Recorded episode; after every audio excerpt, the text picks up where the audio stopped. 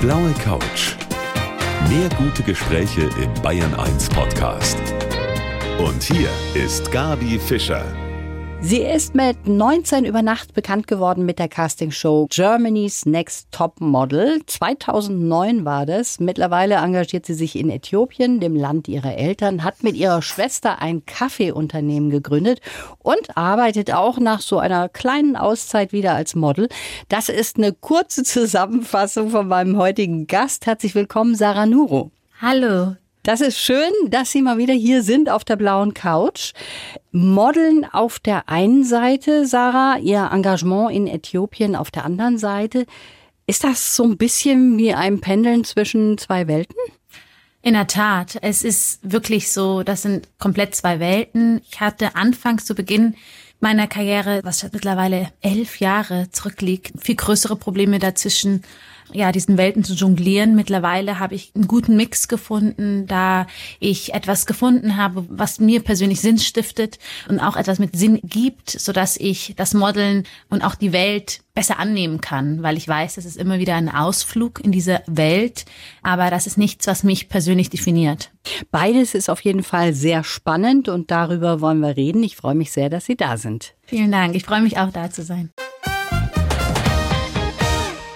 Ja, wenn man den Namen von meinem heutigen Gast hört, dann denkt man, glaube ich, zuallererst an ein Model. Sarah Nuro auf der blauen Couch. Aber sie ist nicht nur ein Model, sondern mittlerweile auch unter anderem eine Unternehmerin. Sarah, Sie handeln mit Kaffee, dem Nuro Coffee. Was ist das Besondere an Ihrem Label? Also wir beziehen unseren Kaffee ausschließlich aus Kleinbauernkooperativen in Äthiopien und unterstützen damit die Kleinbauernstrukturen vor Ort und beziehen den Kaffee direkt von den Bauern und nicht von Kaffee, der an der Börse gehandelt wird oder ganz viele Zwischenhändler dran profitieren, sondern wirklich mit dem Ziel, dass möglichst viel im Ursprung bleibt bei den Produzenten, bei den Bauern. Und gleichzeitig unterstützen wir Frauenprojekte mit der Vergabe von Mikrokrediten, weil wir gemerkt haben, dass nicht jeder Zugang zum Kaffeehandel hat, weil nicht überall der Kaffee wächst und es gerade die Frauen sind, die am meisten von der Armut betroffen sind und auch die meiste Arbeit in Äthiopien oder grundsätzlich auch in dem Kaffeemarkt betreiben. Mhm. Das ist ein spannendes Thema, da kommen wir auch gleich nochmal zurück. Hat sich das mit dem Modeln für Sie zwischenzeitlich mal falsch angefühlt? Leider ja. Also das liegt aber daran, dass mein Start bisschen ungewöhnlich war. Also viele wissen ja, dass ich bei Jeremy's Next Topmodel mitgemacht habe oder vielleicht auch nicht. Aber meine Anfänge haben bei einer Castingsendung begonnen und ich hatte das große Glück, dass ich zeitgleich zu meinem Sieg 2009 von der Entwicklungsorganisation Menschen für Menschen gefragt worden bin, ob ich deren Botschafterin sein möchte. Und mir war das ganz wichtig, dass ich, bevor ich aktiv werde und mich für sie engagiere, mit eigenen Augen sehe, was machen die denn da überhaupt? Was heißt denn Entwicklungsarbeit für sie und wie sieht diese aus? Und ich hatte das Glück, dass ich da nach Äthiopien reisen durfte, um das mit eigenen Augen zu sehen. Und das hat was mit mir gemacht nach Äthiopien zu reisen, in das Land meiner Eltern. Ich war zwar schon mal da mit 14, 15, aber ich habe nur die schönen Seiten von Äthiopien gesehen. Das, was meine Eltern versucht haben, uns zu zeigen, dass Äthiopien auch viel mehr ist als nur, dass man aus den Medien kennt, Armut und Dürre. Und als ich aber mit der Stiftung dann vor Ort war, habe ich Einblicke bekommen, die man normalerweise als klassischer Tourist nicht bekommt. Nämlich Menschen bin ich begegnet, die am Existenzminimum leben. Ich habe verstanden, was es bedeutet, wenn man kilometerweit laufen muss, um sauberes Trinkwasser zu bekommen.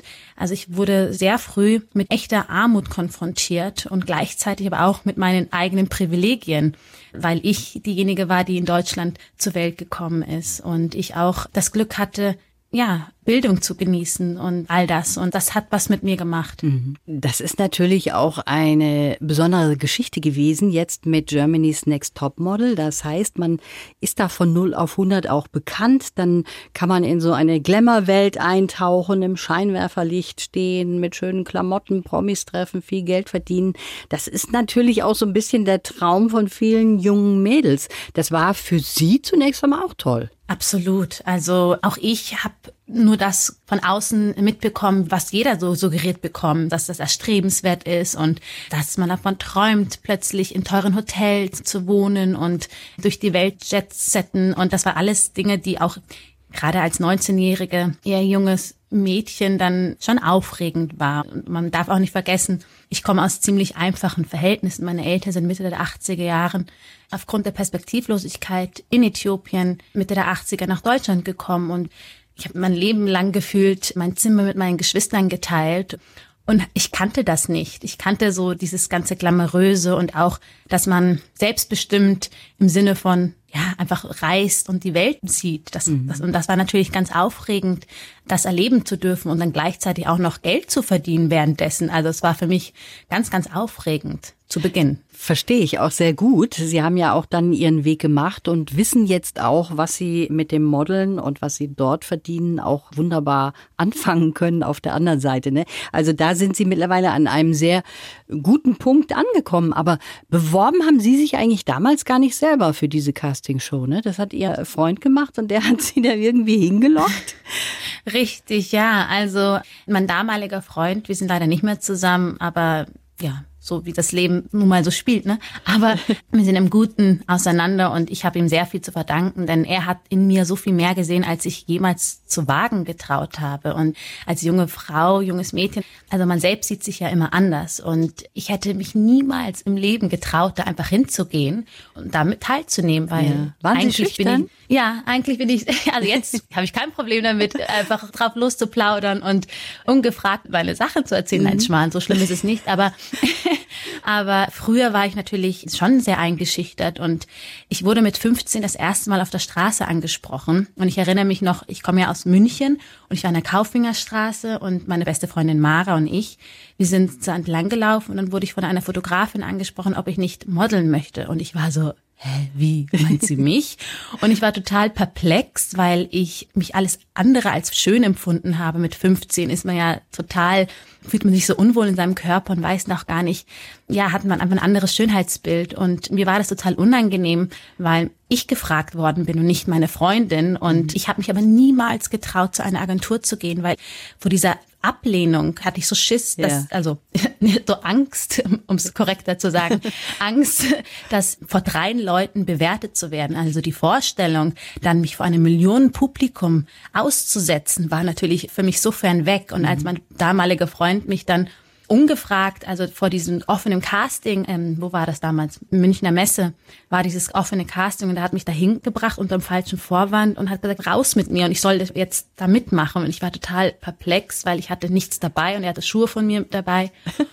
High Heels. Und dann war ich da plötzlich alleine, umgeben von ganz vielen jungen Frauen, die alle voll vorbereitet waren und ihre Koffer dabei hatten und Freundinnen. Und ich war ganz allein und wusste überhaupt nicht, wie mir geschieht und fand das am Anfang auch gar nicht so gut, weil ich dachte, das ist alles gestellt und die wissen schon längst, wen sie wollen und habe mich da eher schlecht geredet, auch aus Selbstschutz, weil ich mhm. hatte Angst, was ist, wenn ich das jetzt doch cool finde und die mich aber dann nicht wollen? Und irgendwie war ich dann da plötzlich und kam von einer Runde in die nächste. Und dann war es tatsächlich so, hieß es ja, jetzt geht's nach Berlin und ich weiß noch, ich hatte ein Schulpraktikum bei einer Anwaltskanzlei und ich habe da angerufen und habe gefragt, ob ich maximal eine Woche frei nehmen darf, weil länger werde ich sowieso nicht da teilnehmen.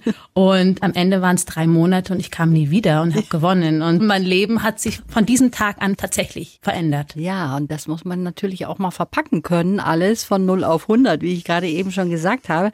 Und Sie haben jetzt eben dieses Kaffeeunternehmen gegründet. Da hat übrigens auch Ihre Mama was damit zu tun. Inwiefern?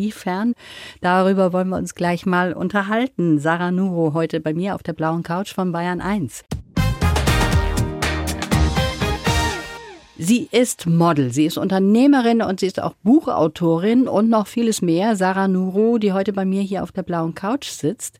Sie ist zusammen mit ihrer Schwester ins Kaffee-Business eingestiegen, fair gehandelten Kaffee aus der Heimat der Eltern, Äthiopien. Und ihre Eltern, Sarah, die haben irgendwie auch was damit zu tun, zumindest ihre Mama, die hat nämlich diese Kaffeezeremonie mitgebracht, oder? Wie war das? Ganz genau. Also als meine Mutter 1985 alleine mit meinen zwei Geschwistern nach Deutschland kam, dank einem Schlupfloch über die DDR nach Westdeutschland, dann in dem 200 Seelendorf letztendlich gestrandet ist bei Grünbach, ein Vorort von Erding, hatte sie nichts dabei bis auf einen Koffer. Und in dem Koffer hatte sie Kleidung für meine Geschwister, die damals vier Jahre alt und zehn Monate alt waren und Utensilien für eine Kaffeezeremonie, weil das das Einzige war, was ihr von ihrer Heimat Äthiopien übrig geblieben ist. Und man muss dazu sagen, dass so eine äthiopische Kaffeezeremonie etwas ist, was in jedem äthiopischen Haushalt wirklich zelebriert wird. Also man kann noch so abgelegen ins Landesinnere fahren, wo kein fließendes Wasser ist und keine gescheite Infrastruktur, aber was man bekommt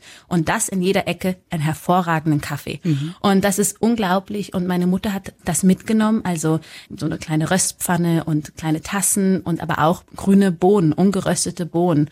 Und als sie in diesem 200 Seelendorf in Grünbach angekommen ist, war das, war diese Kaffeezeremonie eigentlich ihr Türöffner. Also bis heute wirklich jeden Mittwoch macht meine Mama eine äthiopische Kaffeezeremonie, weil sie an einem Mittwoch eben in Grünbach angekommen ist und ihr das so viel Gutes gebracht hat und auch sehr viele Türen geöffnet hat. Weil am Anfang alle natürlich Angst und Sorge. Also die haben nicht verstanden, was diese schwarze Frau alleine mit zwei Kindern hier in ihrem Dorf macht. Mhm. Und meine Mutter, weil das Leben in Äthiopien im Freien stattfindet, hat halt angefangen, diese Zeremonie zuzubereiten auf offenem Feuer, hier auf der Terrasse, auf dem Balkon. Und die Nachbarn dachten, was macht diese Frau da? Und sind aber dem Geruch tatsächlich gefolgt, weil dieser Geruch von frisch geröstetem Kaffee, das kennt man so nicht und schon ja, gar nicht ja. 1985. Und das war wirklich so der Icebreaker, dass immer nach und nach die Menschen neugierig wurden und aufgehört haben, hinter dem Rücken über sie zu sprechen, mhm. sondern bei einer Tasse Kaffee angefangen haben, sie zu fragen, warum sie eigentlich hier ist, was ja. der Grund ist und wo ihr Mann, also mein Vater, geblieben ist, weil der erst leider ein Jahr später nachreisen konnte. Aber das ist sehr schön, diese Geschichte auch, was das bewirkt, wenn man sowas mit aus der Heimat bringt, ne? Und auch mal zeigt, wo man herkommt und was da auch eigentlich Tradition hat. An dieser Stelle gibt's immer unseren Lebenslauf, wenn Sie den mal kurz vorlesen. Sehr gern. Ich heiße Sarah Nuru und habe aufgehört, in Schubladen zu denken. Heute bin ich Model und gleichzeitig Unternehmerin, Deutsche und Äthiopierin, Botschafterin für Menschen für Menschen und Vorsitzende meines eigenen Vereins. Geprägt haben mich viele starke Frauen, besonders meine Mutter, die Teilnahme bei GNTM und meine Erfahrung während einer Reise nach Äthiopien. Irgendwann wollte ich nicht mehr nur ein Gesicht sein, sondern auch Selbstverantwortung übernehmen. Nach einem Schlüsselerlebnis beim Eisessen, einer Auszeit, setze ich jetzt voll auf Kaffee. Und ich will den Frauen im Land meiner Eltern etwas zurückgeben. Meine Botschaft, habt den Mut, euren Lebenstraum zu verwirklichen. Denn Mut lohnt sich immer. Sind Sie damit einverstanden? Ist das so, wie wir das jetzt so ein bisschen zusammengefasst haben? Ja, finde ich sehr schön. Ich denke mir so, toll, dass ihr das so. Ich dachte, jetzt kommt was ganz Schlimmes oder ganz Nein. Falsches. Und ich, Wir ich bin ein bisschen schlimm. beruhigt. Und ich denke, das ist schön. Also ähm, ja. da habt ihr sehr schön zusammengeschrieben. Also man kann schon sagen, Sarah, um da mal einzuhaken bei diesem Lebenslauf, Sie haben sich da jetzt einen Lebenstraum erfüllt. Aber es ist auch ganz gut, dass das mit dem Modeln geklappt hat und jetzt auch wieder mal so klappt, weil da kann man natürlich auch sein Geld verdienen, ne? Absolut. Also ich bin extrem dankbar für all die Türen, die mir geöffnet worden sind durch die Sendung. Also man kann davon halten, was man will. Und auch ich habe mittlerweile eine andere Meinung dazu. Aber es ist toll, dass ich die Möglichkeit habe, überhaupt das zu tun, was ich möchte und auch wirklich etwas mit Sinn zu erfüllen oder auch, wie sagt man, Sinnstiftendes zu tun, das dem Land meiner Eltern zugutekommt. Und dieser ganze Prozess, an den Punkt zu kommen, um zu verstehen und auch mit sich im Reinen zu sein, das hat gedauert und ich bin froh, dass ich den Weg nicht alleine gehen musste, sondern meine Schwester immer an meiner Seite hatte, mhm. äh, auch eine Familie, die mich immer bestärkt hat und auch gesagt hat, du wirst schon deinen Weg gehen. Also man mhm. darf auch nicht unterschätzen, wenn man plötzlich so eine Chance bekommt, in der Öffentlichkeit zu stehen und sehr viel Geld zu verdienen mit dem Modeln, was von außen sehr beneidenswert erscheint, sich dann dagegen zu entscheiden, zu sagen, nein, ich möchte das nicht mehr. Und dann für viele, auch für meine Familie zu Beginn, Unverständnis entgegenkommt, weil man nicht versteht, hä, warum sagt man, warum will man das nicht? Ja. Das ist doch so erstrebenswert in Anführungszeichen. Natürlich. Aber dass sie mich trotzdem haben machen lassen und auch mir vertraut haben, dass ich weiß, was für mich richtig ist, war eine sehr große Stütze. Also das heißt, Sie haben zunächst einmal auch gesagt, okay, das ist vollkommen in Ordnung, wenn du jetzt mal aus so einer gut bezahlten Karriere als Model aussteigst. Wir können dich gut verstehen. Jetzt muss ich nochmal nachfragen. Sie haben dieses Kaffeeunternehmen zusammen mit Ihrer Schwester gemacht, beziehungsweise machen Sie immer noch natürlich. Muss man da sich so ein bisschen reinfuchsen? Ich meine, man kann ja nicht von heute auf morgen so ein Kaffeeexperte werden. Absolut. Also das war ein Prozess, also um ehrlich zu sein, wir hatten gar keine Ahnung von weder Handel noch Wirtschaft noch Kaffee. Also wir wussten, wie eben die Kaffeebohne im rohen Zustand aussieht.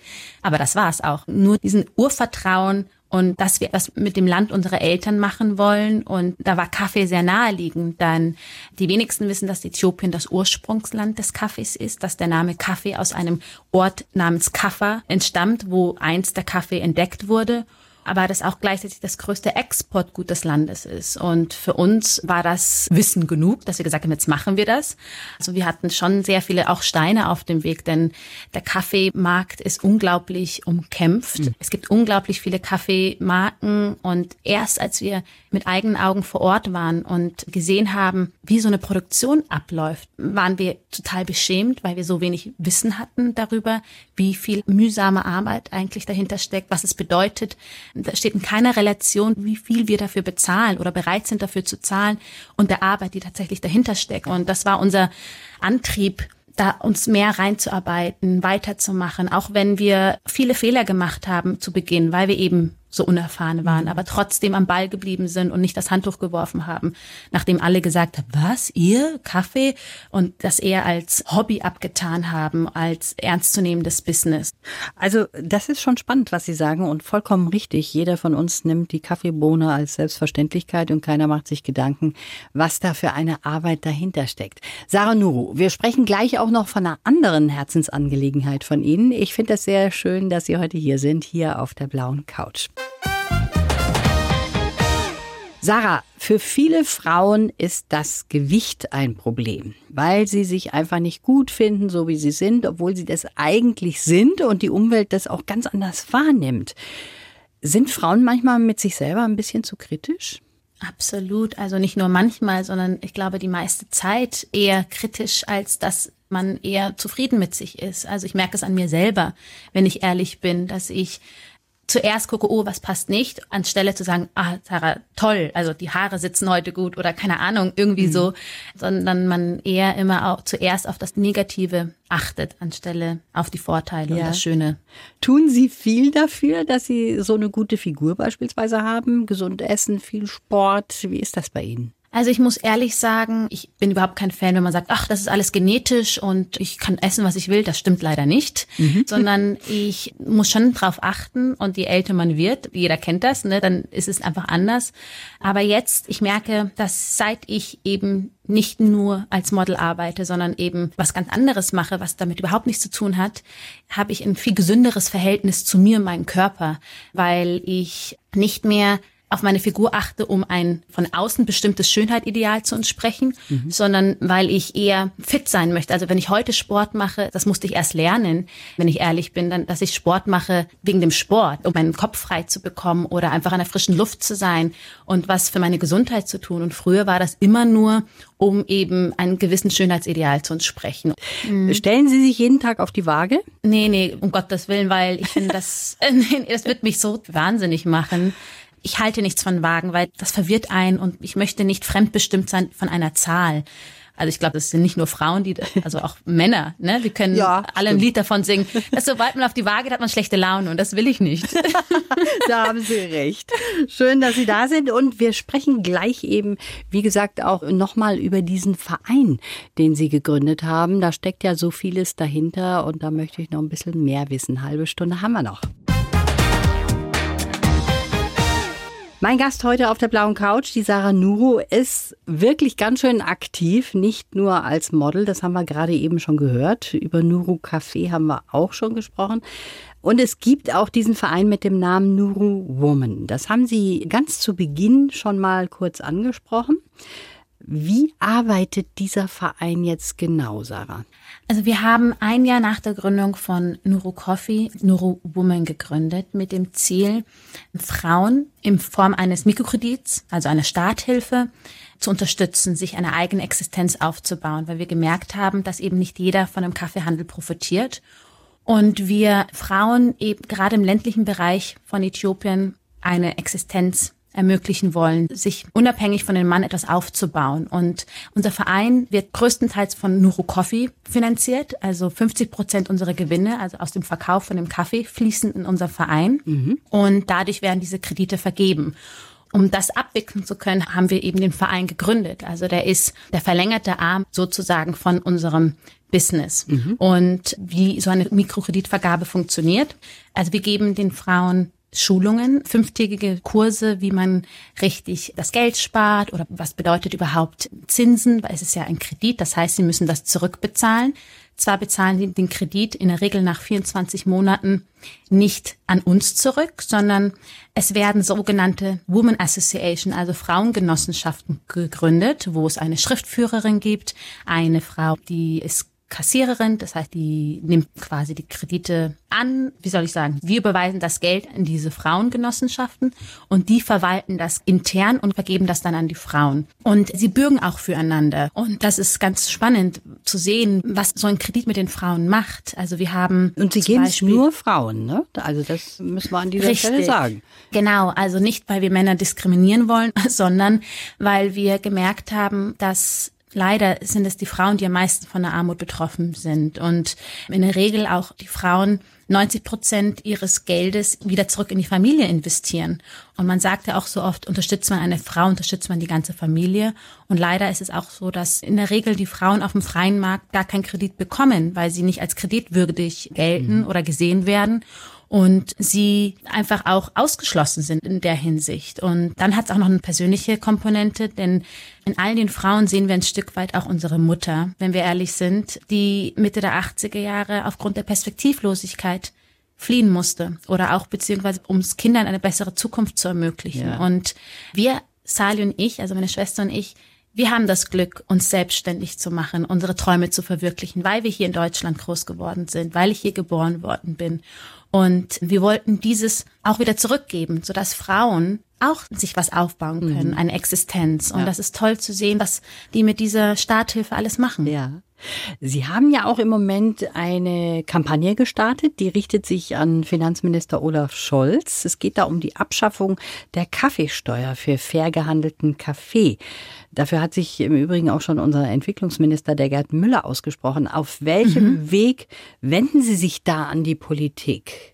Also wir haben eine Petition gestartet jetzt im September und wir sind gerade dabei, ganz viele Unterschriften zu sammeln. Das mhm. heißt, jeder, der zuhört und die Sache gut findet, würden wir ganz toll finden, wenn ihr Zuhörer diese Petition unterschreiben. Denn je mehr Menschen dafür sind und auch ihre Stimme geben und sagen, ja, das finden sie gut, umso mehr können wir politischen Druck ausüben. Denn was wenige wissen ist, dass es eine extra Besteuerung auf Kaffee gibt von 2,19 Euro pro Kilo Röstkaffee. Mhm. Und als wir angefangen haben und unsere Kalkulation gemacht haben und einen Businessplan, das konnten wir am Ende komplett neu schreiben, weil wir das gar nicht wussten, dass noch 2,19 Euro pro Kilo anfallen. Mhm. Und es wissen einfach sehr wenige Menschen. Und wir fordern den Finanzminister Scholz auf, dass er diese Kaffeesteuer auf fair gehandelten Kaffee abschafft, sodass fair gehandelter Kaffee demnach günstiger wird. Ja. Denn viele heißen das gut. Viele finden das Prinzip von nachhaltigem Kaffee gut. Aber wenn es darauf ankommt und wenn man vor dem Regal steht, entscheiden sich trotzdem 80 Prozent der Menschen für den konventionellen Kaffee, weil der Preis letztendlich ausschlaggebend ja. ist. Und würde 2,19 Euro wegfallen, wäre nachhaltiger Kaffee auch attraktiver. Ja. Und das ist etwas, was wir jetzt anstreben und mit dieser Petition einfordern, mit dem Ziel, dass politisch was passiert und die Kaffeesteuer, die Extrabesteuerung von 2,19 Euro das Kilo Röstkaffee auf fair gehandelten Kaffee abgeschafft mhm. wird. Wer möchte, der kann diese Petition unterschreiben. Sie haben im Lebenslauf gesagt, Sarah, man muss den Mut haben, seinen Lebenstraum zu verwirklichen. Das haben Sie ja jetzt auch sehr schön gemacht und dabei hilft Ihnen eigentlich auch das Modeln. Und darauf wollen wir gleich auch nochmal zurückkommen. Sarah Nuro ist heute mein Gast hier auf der blauen Couch. Ja, das ist eine ganze Menge, was mein Gast heute alles macht. Die Sarah Nuro, sie ist Model, Unternehmerin, Autorin, Botschafterin für Menschen, für Menschen, Botschafterin für fairen Handel und wahrscheinlich habe ich jetzt noch einiges vergessen. Eigentlich hätten sie ja einfach nur modeln können und wunderbar davon leben können, aber das war eben nicht hundertprozentig ihre Welt und sie picken sich das jetzt raus, was sie auch vertreten können. Sie waren die erste Kandidatin mit dunkler Haut bei Germany's Next Topmodel und haben gleich gewonnen. Schauen Sie sich eigentlich diese Show überhaupt noch selber an? oh, wenn ich ehrlich bin, habe ich meine Staffel noch nie gesehen. Also Ach. ich weiß nicht wieso und ich bin es auch gerade ein bisschen unangenehm. Also ich weiß wieso. Also es liegt daran, erstens kann ich meine Stimme nicht hören oder auch einfach mich im Fernsehen nicht sehen. Und ich fand, ich hatte eine sehr schöne Zeit. Also für mich war das alles ganz aufregend. Mhm. Also mit 19 Jahren, das alles. Und ich wollte diese Zeit gut in Erinnerung behalten und nicht, was man auf 90 Minuten oder wie lange die Sendung geht, komprimiert sieht. Denn das entspricht ja nicht man kann nicht eine ganze Woche auf 90 Minuten reduzieren. Das verfälscht ja auch hier und da einfach den Moment. Mhm. Und ich wollte das einfach so in Erinnerung behalten, wie ich das empfunden habe. Und deswegen habe ich das nie gesehen. Ich hatte mir eigentlich vorgenommen, zum zehnjährigen Jubiläum mir das anzuschauen. Jetzt sind elf Jahre vergangen, ich habe es immer noch nicht gemacht. Sie können ich auch glaube, ohne leben, glaube ich. Ja, ich glaube auch. Und ich weiß nicht, vielleicht werde ich es irgendwann mal mit meinen Kindern angucken und sagen, die Mama war mal cool. Aber irgendwie, nee, ich weiß nicht. Ich glaube, ich bin so jemand, ich blicke gerne in die Zukunft, auch gerne in die Vergangenheit, aber ich möchte nicht so in der Vergangenheit leben und irgendwas hinterher eifern, weil mein Leben hat sich auch so verändert und ich selber möchte für so viele andere Sachen stehen und so eine Sendung auch wenn sie mir sehr viel gebracht hat, vermittelt so viel anderes und auch nicht mhm. Richtiges in meinen Augen. Und ja, ich muss mir das jetzt nicht angucken. Kann ich gut nachvollziehen, kann ich auch ja. gut verstehen. Jetzt stehen wir im Moment an einem Punkt, da wissen wir, dass es nicht nur, aber gerade auch in den sozialen Netzwerken schämende und rassistische Tendenzen auch gibt. Haben Sie sowas selber eigentlich am eigenen Leibe erfahren müssen? Also ich muss wirklich von Glück reden, dass ich sehr, sehr, sehr behütet aufgewachsen bin. Also es liegt vielleicht daran, weil eben wir in einem 200-Seelendorf in Grünbach groß geworden sind, ich da groß geworden bin. Also meine Eltern hatten es natürlich nicht so einfach und sie haben auch eine unschöne Erfahrung gemacht. Bei mir war das zum Glück nicht so. Aber das natürlich nicht heißt, dass es nicht tagtäglich passiert. Und ich habe Glück, dass ich Sarah heiße oder nicht Fatima. Würde ich Fatima heißen, hätte ich natürlich viel, viel größere Probleme, eine Wohnung zu bekommen, ein Praktikum, eine Ausbildung, all das. Und man darf einfach nicht leugnen, dass wir ein Rassismusproblem in Deutschland haben. Nicht nur auf dunkle Haut, sondern einfach Menschen mit Migrationshintergrund. Aber ich Hoffnung habe, das darf man nämlich nicht vergessen. Ich bin so jemand, ich vertraue auf das Gute, denn es gibt sehr viele gutmütige Menschen. Das haben wir in meiner Familie im eigenen Leib gespürt. Und dass es immer Idioten gibt, die nicht über den Tellerrand gucken können und Angst haben, dass man einem etwas wegnehmen könnte. Aber es gibt auf der anderen Seite ganz viele weltoffene Menschen, die verstehen, warum Menschen ihr Hab und Gut verlassen haben und nach Deutschland kommen. Mhm. Und ich konzentriere mich auf diese Menschen und ich gehe auch durch die Welt oder versuche durch die Welt zu gehen, wenn mich jemand anguckt, ja, dann gehe ich in erster Linie davon aus, der guckt, weil ich nett ausschaue und weil ich, weiß ich nicht, aber nicht, weil ich schwarz bin ja. oder weil ich anders bin und die Person gegenüber denkt, oh, ich gehöre hier nicht hin. Ja. Und ich glaube, sehr viel ist auch eine innere Einstellung, die man hat. Ich versuche durchs Leben zu gehen, dass man mir wohlgesonnen ist. Auch wenn es vielleicht nicht der Fall ist, lasse ich mich aber nicht von dem Problem der anderen beirren und es zu meinem Problem machen. Ja, das ist eine gute innere Einstellung. Sie leben mittlerweile in Berlin. Da steppt ja normalerweise auch der berühmte Bär. Aber in diesen Zeiten, da kommen Sie wahrscheinlich auch mal öfters zum Stricken und Töpfern in aller Ruhe. Oder wie ist das? Machen Sie das immer noch sehr gerne? Ja, jetzt zu Corona noch mehr. Also das Stricken mache ich schon seit Jahren leidenschaftlich und jetzt Corona bedingt habe ich das Töpfern angefangen. Also ich habe endlich die Zeit mir genommen, meinen Hobbys nachzugehen. Und ich mhm. wollte seit also jetzt wird's bisschen vielleicht boring, aber nee. das Töpfern fand ich schon immer faszinierend. Und ich habe mir immer gedacht, oh, ich würde das so gern machen. Und jetzt habe ich mir eine Drehscheibe geholt und jetzt übe ich zu Hause und mach das. Und ich finde das ganz toll. Also ich finde alles, was mich von meinem Handy ablenkt, ehrlich gesagt, super. Das Weil ist ein finde, sehr guter oh, Tipp. Ja, also ich mag das Stricken. Am Ende hat man was. Und wie viele Stunden verbringen wir, wenn wir ehrlich sind, mit unserem Handy und denken, oh mein Gott, was habe ich die letzten dreiviertel Stunde, Stunde gemacht?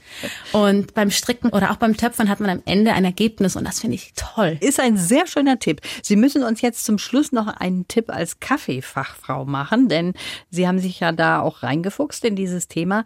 Was finden Sie jetzt persönlich am besten? Mit Filter aufbrühen? Das ist ja total innen wieder auch. Mhm. Oder mhm. Kaffeevollautomat, Bohnen rein, Kaffee raus. Ich persönlich mag eine Bialetti ganz gerne, also eine Cafeteria, aber auch ganz normale French Press in Form das ist ja auch ein erweiterter Filterkaffee und am liebsten schwarz. Ich, hab der, ja? ich bin der Meinung, ja, und ich bin der Meinung, wenn der Kaffee gut ist, braucht es keinen Zucker und auch keine Milch. Weil oftmals ist es immer nur so ein Rettungsversuch. Ein guter Kaffee braucht all das nicht. Und man darf und man sollte Kaffee eigentlich so wie Wein sehen. Das hat viel mehr Geschmackskomponenten wie Wein. Aber äh, jetzt kommt der Nerd in mir raus. Entschuldigung. Ach, das ist so ein spannendes Thema. Und der Kaffee wird wirklich oftmals unterschätzt und viel zu schlecht getrunken für das, was es eigentlich kann. Mhm. Aber letztendlich soll jeder den Kaffee so trinken, wie er möchte. Mit Milch, ohne Milch.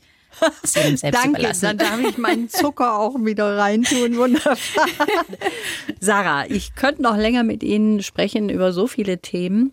Sie haben übrigens auch ein Buch geschrieben. Ich habe ja gesagt, Sie sind auch Autorin. Und für diejenigen, die sich auch mal für die Sarah Nuru ganz speziell interessieren, sollen mal da reinschauen. Roots heißt dieses Buch. Schönen Dank für das Gespräch. Alles Gute Ihnen. Vielen Dank. Es war sehr schön. Danke. Blaue Couch. Der Bayern 1 Talk als Podcast. Natürlich auch im Radio. Montag bis Donnerstag ab 19 Uhr.